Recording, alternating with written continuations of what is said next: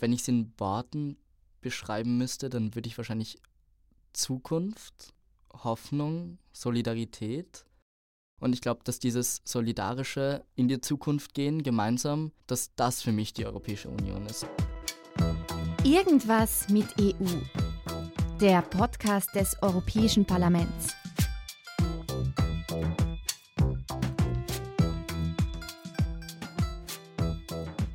Hallo und willkommen zum etwas anderen Europa-Podcast namens Irgendwas mit EU. Mein Name ist Nini Ziklauri, ich bin seit vielen Jahren Europa-Aktivistin und nehme euch mit in die dritte und letzte Podcast-Folge in diesem Jahr.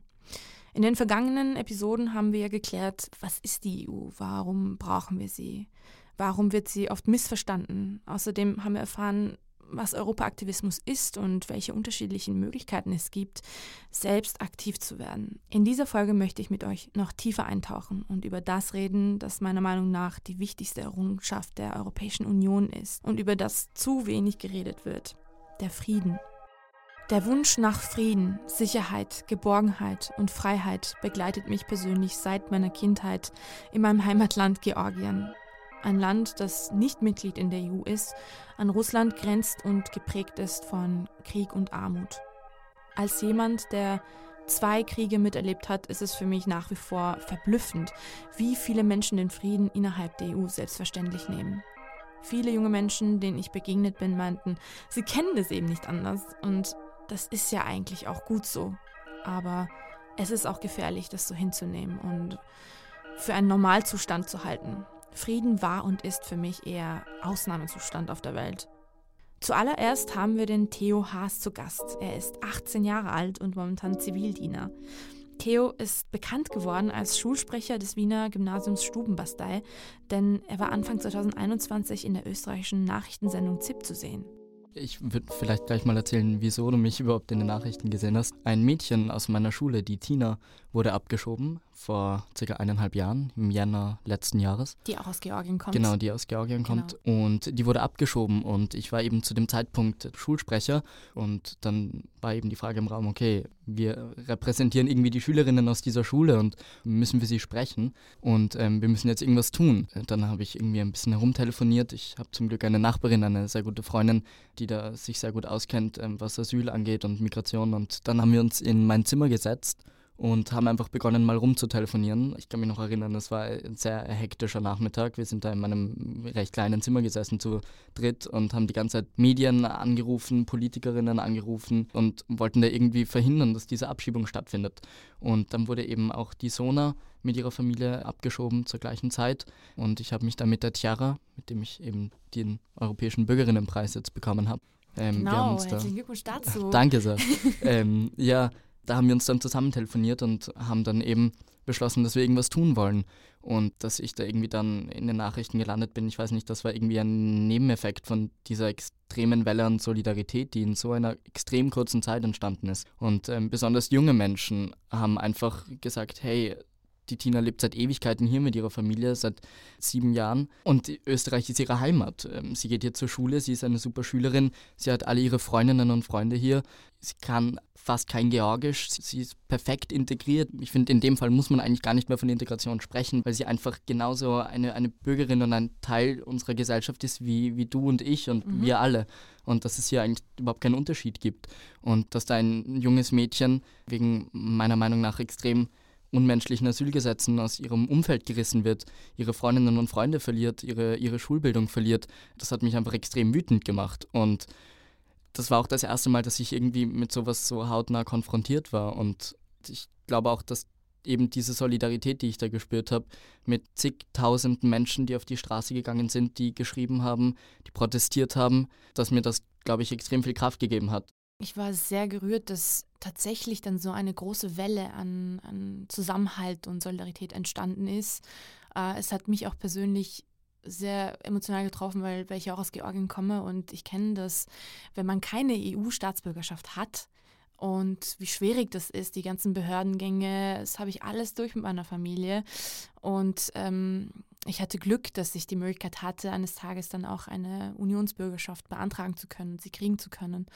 Und dann zu sehen, dass sich doch einige so eingesetzt haben, um dann jemanden wirklich zu halten, eigentlich eine Europäerin, ja, die keine EU-Staatsbürgerin ist, aber Europäerin ist und dann doch noch aus der EU abgeschoben wird.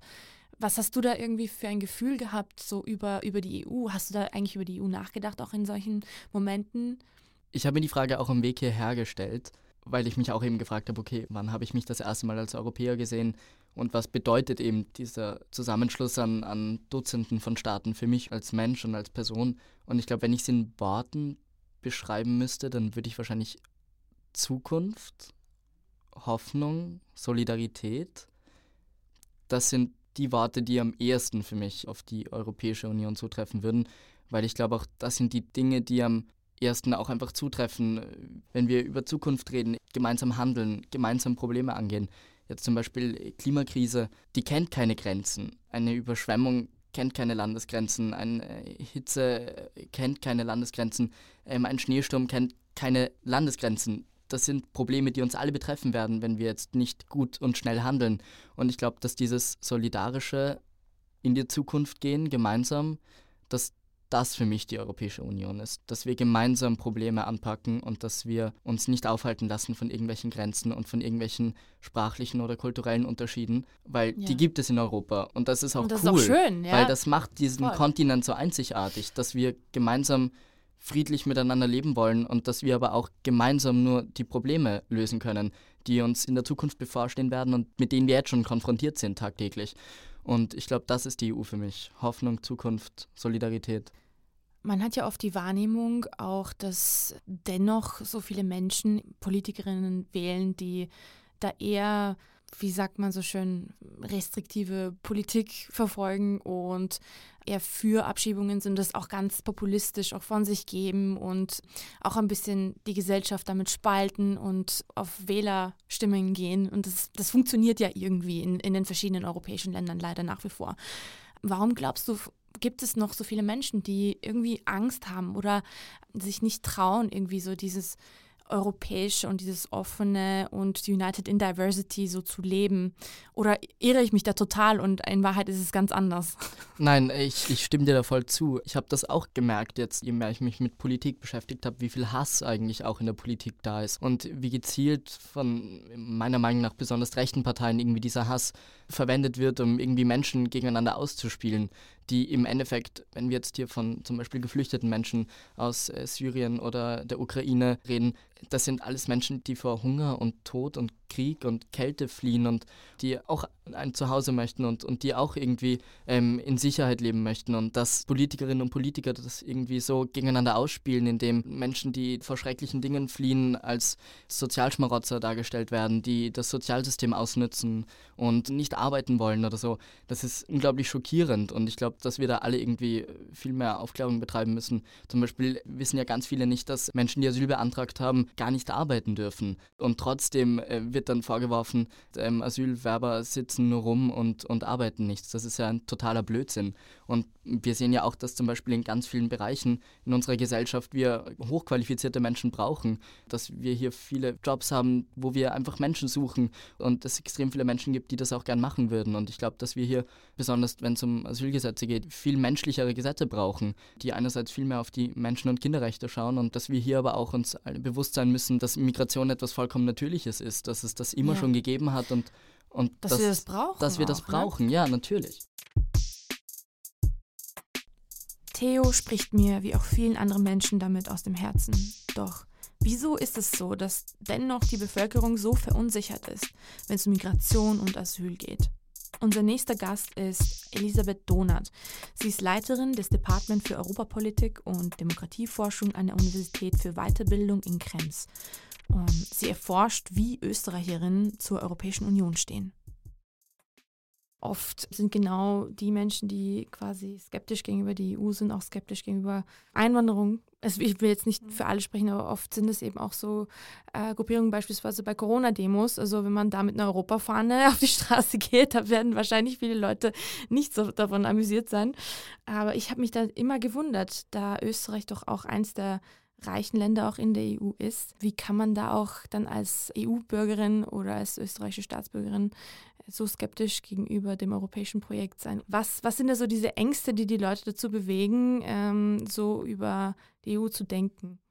Vielleicht ist es so, dass wir auch die Messlatte recht hochlegen. Also du hast gerade gesagt, das europäische Projekt, aber es ist für mich immer so ein bisschen die Frage, sieht und begreift die Bevölkerung auch das als europäisches Projekt. Wenn wir von, von europäischer Integration sprechen, dann haben wir in der Wissenschaft schon seit einiger Zeit aufgegeben, den Gedanken, dass europäische Integration einen klaren Anfang und einen klaren Endpunkt hat. Das ist einfach de facto nicht zu definieren, sondern es ist eben ein Prozess, ein Projekt, wie auch immer man es bezeichnen möchte. Und dann sozusagen ist aber auch schwer festzustellen, okay, wann, wann ist es gescheitert und wann war es erfolgreich, weil ich keinen konkreten Maßstab eigentlich dafür habe. Und ich denke, man darf nicht die Geduld verlieren angesichts dessen auch, dass das eines der jüngsten postnationalen Projekte ist. Die EU befindet sich sozusagen in der Pubertät und testet seine Grenzen aus, braucht ein bisschen Gestaltungsfreiraum. Wir haben noch die Chance, etwas zu tun. Fragezeichen. Äh, was müsste man da vielleicht tun, um das Image der Europäischen Union aufzubessern? Geht das überhaupt? Was denkst du darüber? Ich denke, es finden schon ganz viele tolle Projekte statt. Wenn ich jetzt wieder von meiner eigenen Forschung her denke, muss ich das aber tatsächlich auch durch alle Ebenen, glaube ich, hindurchziehen. Und da bin ich mir nicht so ganz sicher jetzt direkt aus unserer Erfahrung in der, in der Feldarbeit heraus, ob das schon so der Fall ist, weil wir ja auch Abgeordnete befragt haben, Abgeordnete regionaler Parlamente. Und da war es ziemlich schwierig, die zum Mitmachen zu bewegen. Es gibt viele, die sind unheimlich motiviert dabei gewesen und haben sich da sehr committed. Es gab aber auch viele, die gesagt haben, EU geht mich eigentlich nicht viel an. Ich bin für die Region gewählt. Ich konzentriere mich sozusagen auf die, auf die Region und ihre Belange. Das ist durchaus legitim. Zu sagen, es geht mich gar nichts an, halte ich für ein bisschen ähm, problematisch. Und ich glaube, da fängt es an, dass es uns einfach alle was angeht vielleicht auch so ein bisschen, egal ob wir wollen oder nicht, unser ganzer Alltag wird ja durch die EU geformt und geprägt und da kann ich sogar als einfache Bürgerin nicht sagen, na, das geht mich nichts an, weil das ist einfach Teil meines Alltags und da muss und in meinem Fall will ich mich auch damit beschäftigen. Zurück zu Theo Haas, der sich seit der Abschiebung seiner Schulkollegin Tina nach Georgien politisch engagiert. Würdest du dich als begeisterter Europäer bezeichnen? Ja, definitiv. Ich habe auch nachgedacht jetzt letztens, wann ich das erste Mal mich so als Europäer gesehen habe.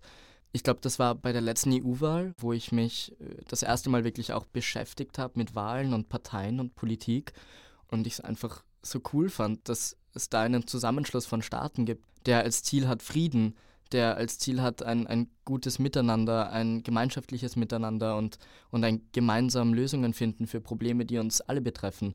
Und ich glaube, da habe ich das erste Mal wirklich über Europa nachgedacht. Und so wirklich Europa, als Europäer, glaube ich, habe ich mich wirklich gefühlt, als ich diesen Sommer, nachdem ich maturiert habe, ein bisschen Interrail gemacht habe. Ich habe mich auch für das EU-Interrail beworben, habe leider cool. nicht gewonnen. Ah. aber, aber ich habe es trotzdem gemacht und ich fand dieses Gefühl so cool, einfach sich in den Zug zu setzen und durch diesen Kontinent zu fahren und so viele unterschiedliche Sprachen und Kulturen und Menschen kennenzulernen und gleichzeitig aber zu wissen, dass wir alle auf dem Kontinent hier leben und dass wir gemeinsam für unsere Lösungen sorgen müssen. Und ich glaube, da habe ich mich das erste Mal wirklich als Europäer so wirklich gefühlt, als ich da herumgereist bin und den Kontinent besser gesehen und kennengelernt habe. Stichwort Interrail. Mich freut es ganz besonders, wenn ich solche Eindrücke von jungen Menschen bekomme. Und ehrlich gesagt bin ich auch etwas gerührt. Die Free Interrail-Initiative, die Theo meint, wurde nämlich von zwei Freunden Vincent und Martin aus Berlin, also zwei der idealistischsten Europäern, denen ich jemals im Leben begegnet bin, gegründet. Sie waren nämlich selbst mal auf einer Interrail-Reise quer durch Europa unterwegs und kamen bei einem Stopp auch in Wien vorbei. Alles fing an mit ihrer Idee, dass alle anderen 18-Jährigen das auch unbedingt erleben sollten. Ein kurzer und kluger Gedanke, der dann dank ihres unermüdlichen Engagements schließlich tatsächlich durch die Unterstützung der EU-Kommission und der Finanzierung durch das Europäische Parlament als die Initiative Discover EU umgesetzt wurde und immer noch wird. Passend zu dem Thema habe ich die EU-Abgeordnete Claudia Gamon interviewt. Sie ist seit ihrer Kindheit begeisterte Europäerin und hatte eigentlich, wie sie sagt, schon immer das Gefühl, dass die EU Zukunft gestaltet. Seit 2019 ist sie Mitglied des Europäischen Parlaments und zuvor war sie Abgeordnete zum österreichischen Nationalrat. Ich glaube, der erste Schritt in Richtung EU-Aktivismus ist, sich dafür zu interessieren. Es fängt damit an, zu wissen, wie funktioniert die Europäische Union. Alleine schon, um, wenn jemand anders sagt, boah, die EU hat schon wieder gemacht, sagen zu können, sorry, das stimmt einfach nicht. Ich glaube, ganz viel EU-Aktivismus ist Aufklärung. Es geht darum zu informieren, was tut die Europäische Union für uns und was können wir tun, um die Europäische Union zu verändern, damit sie besser funktioniert. Das ist ein riesengroßer Teil davon und dieses Interesse daran ist meiner Meinung nach der erste Schritt. Und das nächste ist, ähm, vielleicht auch Europa zu erleben, weil ich glaube, man kann anders über die Europäische Union reden, wenn man sie gesehen hat. Das, was Europa ausmacht, meiner Meinung nach, ist Diversität. Das ist einfach, dass unser Kontinent, dass die Europäische Union sehr bunt ist, dass sie äh, mehrsprachig ist, dass sie verschiedene Kulturen auch irgendwie zusammenbringt und auch diesen Unterschied zeigt. Wir können ganz verschiedene Kulturen haben. Wir können anderes Essen haben, andere Sprachen haben, andere Traditionen haben, aber wir haben dieselben Werte. Überall sind Menschenrechte wichtig, überall ist Demokratie wichtig, überall ist Meinungsfreiheit wichtig. Dass wir erklären, das sind die universellen Werte, die dich zu einem Europäer, zu einer Europäerin machen. Und das ist die Art und Weise, wie wir über unsere unterschiedlichen Kulturen hinweg miteinander kommunizieren können. Du hast ja eigentlich schon ganz jung angefangen, dich äh, politisch aktiv zu betätigen, hast unterschiedliche Sachen gemacht. Warum eigentlich? Also warum hattest du plötzlich so einen Moment, ich muss jetzt etwas machen, um etwas zu verändern? Was war so der Hintergrund generell, um in die Politik zu gehen und dann auch noch, warum ins EU-Parlament? Soweit ich mich zurückerinnern kann, ähm, auch in der Schulzeit, hat mich Politik einfach fasziniert. Es hat mich fasziniert, was in der Welt passiert. Es hat mich fasziniert, was im Land passiert. Es hat mich fasziniert in der Schule, warum funktionieren manche Dinge nicht gut und warum kann man das nicht einfach ändern? Warum sind manche Entscheidungen so offensichtlich verblödet ähm, und warum macht man das nicht besser? Und das hat mich immer schon gewurmt, wenn alle wissen, dass etwas besser geht, warum macht man das dann nicht einfach? Das habe ich einfach nicht verstehen können als junger Mensch. Und das hat mich dann auch dazu gebracht, mich zu engagieren, um selber von diesem Gefühl wegzukommen, diese fast schon strukturellen Klaustrophobie, die man hat in einem System, wo man sich denkt, ich werde wahnsinnig, wenn sich da jetzt nicht endlich etwas tut. Und dasselbe gilt für die Europäische Union. Aber ich denke, das hat sich auch ein wenig entwickelt, als ich im österreichischen Parlament begonnen habe, bis einem das klar wird, dass das Europäische Parlament für leidenschaftliche Parlamentarier ganz sicher der schönste Ort ist, in dem man Politik machen kann. Weil es auch so vieles von der eigenen Überzeugung in der Arbeit reflektiert, es werden dort so viele Dinge gelebt, wie man sich auch Textbook Democracy vorstellt, wie das live funktionieren kann und was das für positive Auswirkungen in den individuellen Teilnehmern haben kann. Das alles gibt es in der Europäischen Union. Was sind da so die größten Unterschiede, die du festgestellt hast zwischen der Arbeit im Nationalrat und im Europäischen Parlament? Also für die Zuhörerinnen, die vielleicht noch nicht wirklich wissen, okay, was sind da so die Main Differences? ich probiere es so banal wie möglich zu erklären, weil es eigentlich ist es auch so. Das österreichische Parlament ist kein Arbeitsparlament. Das europäische Parlament ist ein Arbeitsparlament. Was heißt das? Weil es heißt nicht, dass im österreichischen Parlament nicht gearbeitet wird, aber es wird anders gearbeitet. Man merkt das ja oft, wenn man Parlamentsdebatten im österreichischen Nationalrat verfolgt. Es wird viel geredet, aber es wird nicht so viel legislativ gearbeitet. Heißt, es wird nicht so viel konkret Wort für Wort an Gesetzen verhandelt. Das äh, passiert in Österreich in den Ministerien, das macht die Regierung. Und so funktioniert das im Europäischen Parlament. Wir sind ähm, gleichberechtigter Partner mit dem Rat, arbeiten an Gesetzen, kriegen eine Vorlage von der Kommission und die wird bei uns oft ganz grundlegend abgeändert. Und die einzelnen Abgeordneten, die dann an einem Gesetz arbeiten, können das wirklich gestalten. Und ich kann für mich selber auch nachvollziehen bei den Gesetzen, an denen ich mitgearbeitet habe, kann ich dir jetzt sagen, welchen Satz ich reingeschrieben habe. Und ich kann dir jetzt sagen, welche Initiative auf eine Idee aus meinem Büro äh, zurückgeht. Und darauf kann man wirklich stolz sein. Und das ist ein wesentlicher Unterschied. Aber was das kulturell ändert an der Zusammenarbeit, ist, dass es im Europäischen Parlament keine fixe Koalition gibt. Es gibt sich verändernde Mehrheiten. Und wenn es keine Mehrheit gibt, und das sind sich alle Abgeordneten bewusst, wenn es keine Mehrheit gibt, gibt es kein Gesetz. Dann passiert nichts, dann haben wir unsere Arbeit nicht erledigt. Und das führt einfach dazu, dass die Politikerinnen mehrheitlich ganz anders zusammenarbeiten, weil zum Schluss, auch wenn es grobe Unterschiede gibt, weiß jeder, der Worst Case ist nicht, dass meine Meinung da vielleicht dann nicht 100% reflektiert ist, sondern der Worst Case ist, es gibt kein Ergebnis. Dann haben wir nichts geschaffen, dann sind wir einfach gescheitert als Politiker in unserer Aufgabe, in unserem Job. Und das führt dazu, dass Menschen ganz anders aufeinander zugehen, dass Politikerinnen anders miteinander reden, dass letztendlich jeder ein Interesse daran hat, einen Kompromiss zu finden, der nicht alle unglücklich macht, sondern der bei einer Mehrheit der Abgeordneten dazu führt, dass sie etwas zustimmen können. Und so verändert sich die Welt. Kommen wir wieder zu spannenden EU-Facts mit der Katharina vom Verbindungsbüro des Europäischen Parlaments in Wien. Diesmal natürlich passend zur Folge rund ums Thema Frieden. Die EU wurde nach dem Zweiten Weltkrieg gegründet, um so Frieden zwischen den beteiligten Staaten zu schaffen. Und in der Tat schauen wir in der EU nun auf die längste Friedensperiode in der Geschichte Europas zurück. Um genau zu sein, seit über 70 Jahren Frieden in Europa. Das ist das erfolgreichste Produkt der Europäischen Gemeinschaft. Während unsere Großväter oder Urgroßväter noch in den Krieg gezogen sind und im Zweiten Weltkrieg mindestens 55 Millionen Menschen gestorben sind, dürfen wir heute unseren europäischen Nachbarinnen vertrauen.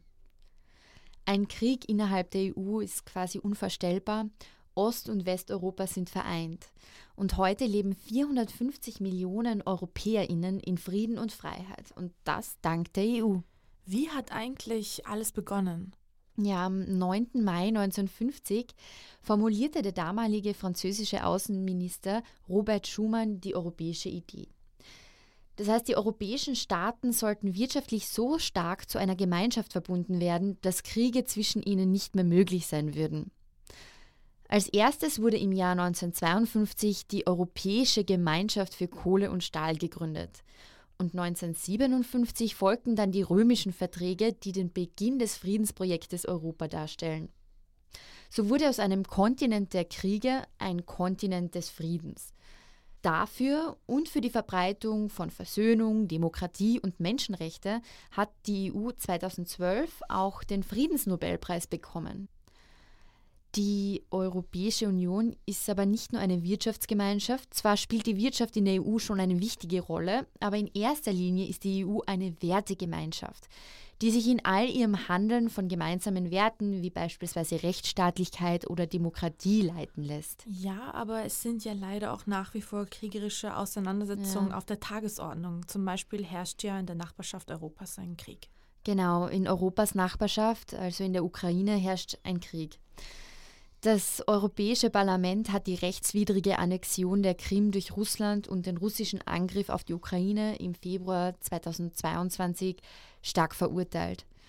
Außerdem hat die EU Sanktionen gegenüber Russland verhängt und Geld für Waffenlieferungen an das ukrainische Militär bereitgestellt, weil die Europäische Union sieht sich nicht als Militärmacht und greift deshalb nicht selbst militärisch ein.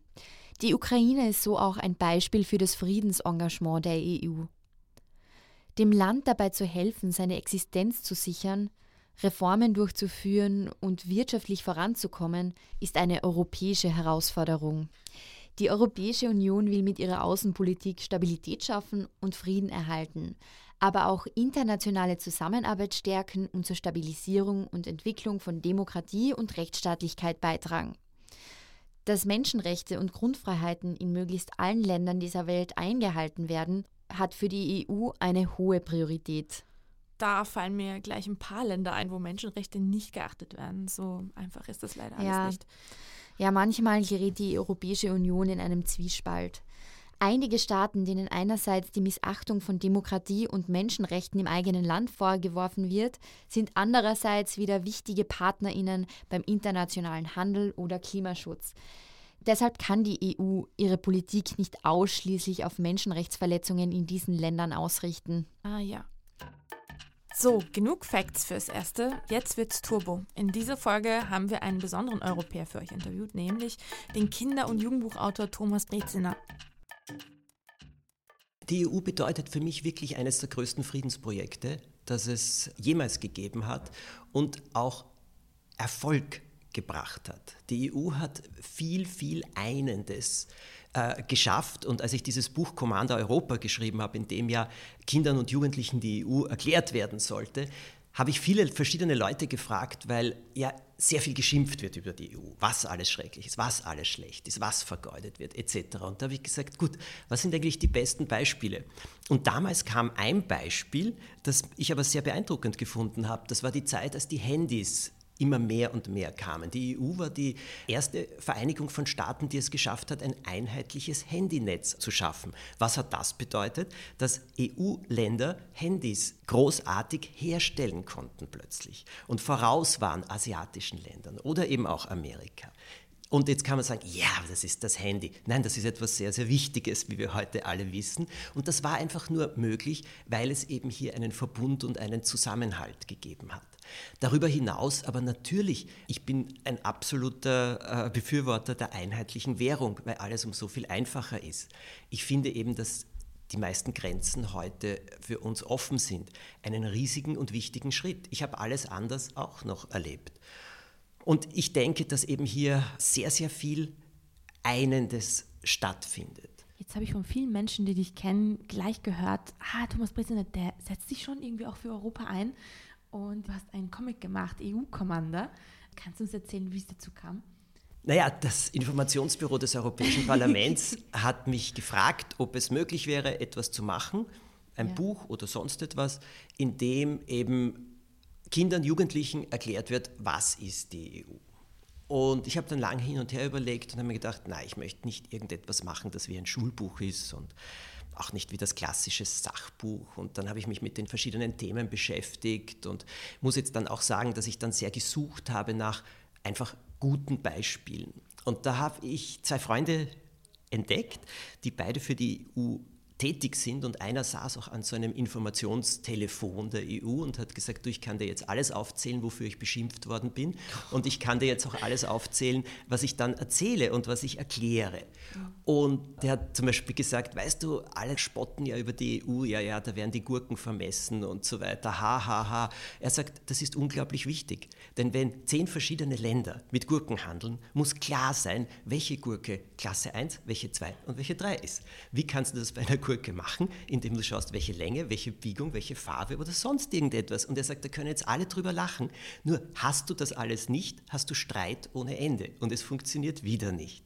Also diese Einigung, über die so viel gespottet wurde, ist gleichzeitig etwas wahnsinnig Wichtiges und ein winziger Teil, aber ein Teil in einem riesigen Mosaik. Und so habe ich eben erfunden, es ist kein Comic, es ist ein Buch, mhm. aber mit äh, sehr comicshaften Zeichnungen, mhm, nennen wir es genau. so. Und da geht es eben um einen Buben, der für die Schule einen Aufsatz schreiben soll über die EU und vergisst, weil er spielt immer so ein Computerspiel Captain Starlight. Und dann in seiner Panik in der Früh fragt er an der Busstation schnell alle Leute etwas über die EU und schreibt eben etwas und da kommen all diese Vorurteile was die EU alles Schreckliches macht und die offenen Grenzen, die Verbrecher, das Geld ist nichts wert und sie kümmern sich eh nur um die Gurken und so. Und er trägt das mit aller Gelassenheit in der Klasse vor und kriegt natürlich das nicht genügend seines Lebens. Mhm. Und sein Vater ist total wütend und die Mutter auch und die sagen, also kein Captain Starlight Spiel mehr und er muss jetzt darüber nachdenken und herausfinden, wie das alles wirklich ist und lernen. Und er sitzt halt traurig und verlassen im Zimmer und plötzlich kommt so ein ähm, Captain Starlight durch sein Fenster geflogen, der aber diese EU-Farbe hat, das Blau und den Sternenkranz vorne und sagt, so, und ich zeige dir jetzt, äh, was das ist. Und mit dem erlebt er dann, was die EU ist. Apropos Superhelden für Europa, nochmal zurück zu unserem Theo. Jedes Mal, wenn ich an Schulen zu Besuch war, bei Workshops etc., habe ich auch gemerkt, dass bei den Schülerinnen eigentlich schon so ein European Mindset da ist. Ähm, es ist so natürlich, dass man miteinander vernetzt ist, dass man schon so ein bisschen international ist, kosmopolitisch, dass man viele wichtige Themen, viele gesellschaftliche Themen auch schon ganz anders sieht als die älteren Generationen. Ist meine Wahrnehmung da eh richtig? Also ich hoffe ja, dass irgendwann einfach dann diese junge Generation die Macht ergreift und einiges ändert. Hast du da auch so einen kleinen Optimismus, dass sich vielleicht in der Zukunft was bewegt? Also gibt es Hoffnung für Europa? Ich glaube, es gibt definitiv Hoffnung für Europa. Ich kann dir da nur zustimmen. Ich merke das auch bei meinen Freundinnen und Freunden, bei Leuten in meinem Alter, die ich kennenlerne, dass da sich schon sehr ein Mindset entwickelt hat, von diesem gemeinsam einen Weg gehen. Und auch dieses Europäische eben.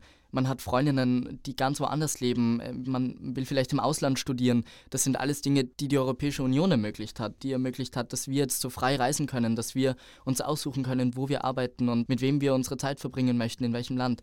Dass das so frei zugänglich ist alles, das ist, hat uns die Europäische Union ermöglicht. Und ich glaube auch, dass die Jugend von heute sehr viel mehr im europäischen Gedanken denkt. Und ich finde es ja immer so schade, dass uns vorgeworfen wird, uns Jugendlichen, dass wir, weiß nicht, faul sind, dass Apathisch. wir nur TikToks ja. schauen und dann einmal einen Instagram-Post posten und dann denken, wir haben die Welt gerettet. Nein, Fridays for Future, das sind Jugendliche die Black Lives Matter Demo, das sind auch unglaublich viele junge Menschen. Ähm, auch wenn wir uns die ganzen Proteste anschauen gegen rechte Politik, für ein gutes Miteinander, für Kinderrechte und Menschenrechte, das sind auch zum Teil ganz, ganz viele Jugendliche, die auf die Straße gehen und die gemeinsam ihre Zukunft gestalten möchten und die auch das Recht einfordern, ihre Zukunft mitzugestalten. Und hier die politischen Entscheidungsträgerinnen tagtäglich daran erinnert, dass wir Jugendlichen auch ein Mitspracherecht haben und dass wir auch eine Vorstellung von der Zukunft haben. Und ich hoffe sehr, dass dass die meisten jungen Menschen eben eine europäische und gemeinsame Zukunft im Kopf haben und dass wir das hoffentlich irgendwann perfektionieren und alle unsere Probleme gemeinsam angehen.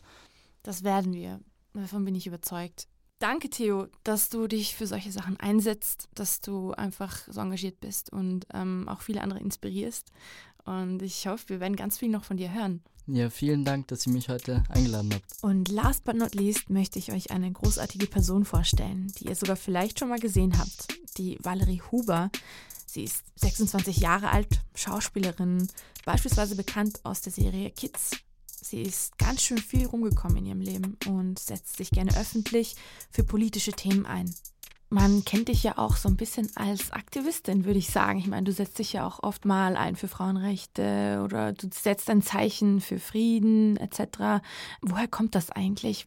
Ja, ich versuche so oft wie möglich, mich da auszusprechen auf Social Media, weil ich finde, dass einfach politische und sozialkritische Themen viel zu wenig Raum einnehmen auf diesen Plattformen und wir wirklich uns dafür einsetzen müssen. Deshalb super toll, dass du diesen Podcast machst und danke, dass ich heute da sein darf. Ja, ich, ich bin dank dem Jobs meines Vaters in Afrika aufgewachsen aufgewachsen und später in Amerika gewesen und habe sehr früh einfach die Diskrepanzen zwischen Gesellschaftsschichten kennenlernen dürfen und mitbekommen dürfen und habe dadurch sehr schnell und sehr früh einen sozialen Gerechtigkeitssinn, glaube ich, bekommen und möchte da irgendwie einen Teil dazu beitragen, etwas zu verbessern. Wie das möglich ist, ist schwierig. Wie kann man was verbessern? Wie kann man die Welt zu einem besseren Ort machen? Es ist echt schwierig. Ich glaube, das fragen sich viele von uns. Aber ja, wir müssen Möglichkeiten finden und so wie du, so einen Podcast zu machen, ähm, ja, ist eine Möglichkeit. Und das ist super inspirierend. Ich hoffe, viele andere Schauspielerinnen-Kollegen lassen sich davon inspirieren. ähm, Vielleicht. Ja, was fühlst du eigentlich so, wenn du an Europa denkst? Hast du auch manchmal so ein emotionales Gefühl, wenn du die Flagge zum Beispiel siehst oder wenn du von der EU hörst? Emotional, ja, auf jeden Fall ein Gefühl ähm, von Zuhause und Heimat, weil ich halte nicht viel von Patriotismus und ja, man kann Österreich toll finden und lieben, aber ich, ich bin nicht so ein großer Fan von Grenzen, deshalb ist Europa eigentlich ein schöner Überbegriff. Ich glaube, wir müssen wertschätzen, wie privilegiert wir sind, in Europa zu leben. Also das wissen, glaube ich, der Großteil des Landes nicht oder der EU nicht, was wir hier für Chancen und Möglichkeiten haben, mhm. die der Großteil der Welt nicht hat. Wie stehst du so in der heutigen Zeit dazu, Glaubst du, dass die Europäische Union heute auch noch einen Friedensnobelpreis kriegen würde? Und weil man sagt ja auch, das erste Mal gibt es wieder Krieg in Europa seit dem Angriffskrieg in der Ukraine und so. Mhm. Ich bin ein, wirklich ein großer Fan der EU, aber ich glaube nicht, dass sie heutzutage nochmals den Friedensnobelpreis bekommen würde, weil wir sehen, was gerade passiert seit Jahren, seit 2015 eigentlich an den Außengrenzen Europas. Das kann man jetzt nicht schönreden, glaube ich. Ähm, ich bin immer ein großer Verfechter dafür, dass Probleme auf einer höheren Ebene geregelt werden müssen. Also wenn es eine Flüchtlingskrise gibt, finde ich, ist es schon die Verantwortung einer EU oder einer UN, im Endeffekt Entscheidungen zu treffen. Und das müsste jetzt bei der Klimakrise, finde ich, genauso sein. Das sind keine Länderentscheidungen, da müssen Europaentscheidungen her, da müssen ja, Weltebene Entscheidungen her. Was könnten wir quasi mit unseren eigenen Mitteln tun, um die EU zu stärken? Hast du da vielleicht irgendwie ein paar Ideen für junge Menschen oder junge Aktivistinnen, die wir mitgeben könnten auf dem Weg? Ich glaube, wir müssen generell einfach mehr sprechen miteinander. Wir sind, ähm, die junge Generation ist leider Gottes nicht mehr allzu interessiert in die Politik. Es ist irgendwie ein bisschen schade. Aber ich glaube, durch Leute wie dich und durch mehr Awareness und Aufmerksamkeit kommt das Interesse vielleicht wieder zurück. Ich glaube, dass es für unsere Generation oft schwierig ist, positiv zu bleiben, weil es gerade an jeder Ecke, in die man schaut, brennt auf dieser Welt. Bitte, ich möchte dich fragen, wie können wir trotz diesen Zeiten unseren Optimismus wahren? Wie können wir in dieses neue Jahr starten mit einem positiven Blick auf die Welt? Ja, was können wir tun heute, um wieder ein bisschen Licht am Ende des Tunnels zu sehen, ein bisschen mehr Fröhlichkeit und Optimismus in unserem Alltag wieder zu begrüßen. Hast du da ein paar Tipps? Ich glaube, es ist ganz wichtig, an diesem Optimismus festzuhalten, weil wir das alles sonst nicht packen. Und es ist wichtig, einfach sich in diesen Zeiten ganz besonders um die Menschen zu kümmern, die man liebt oder die es auch eben schwierig haben. Einfach ein bisschen mehr Liebe schenken in die Welt, die Sachen einfach ein bisschen ja, friedlicher anzugehen.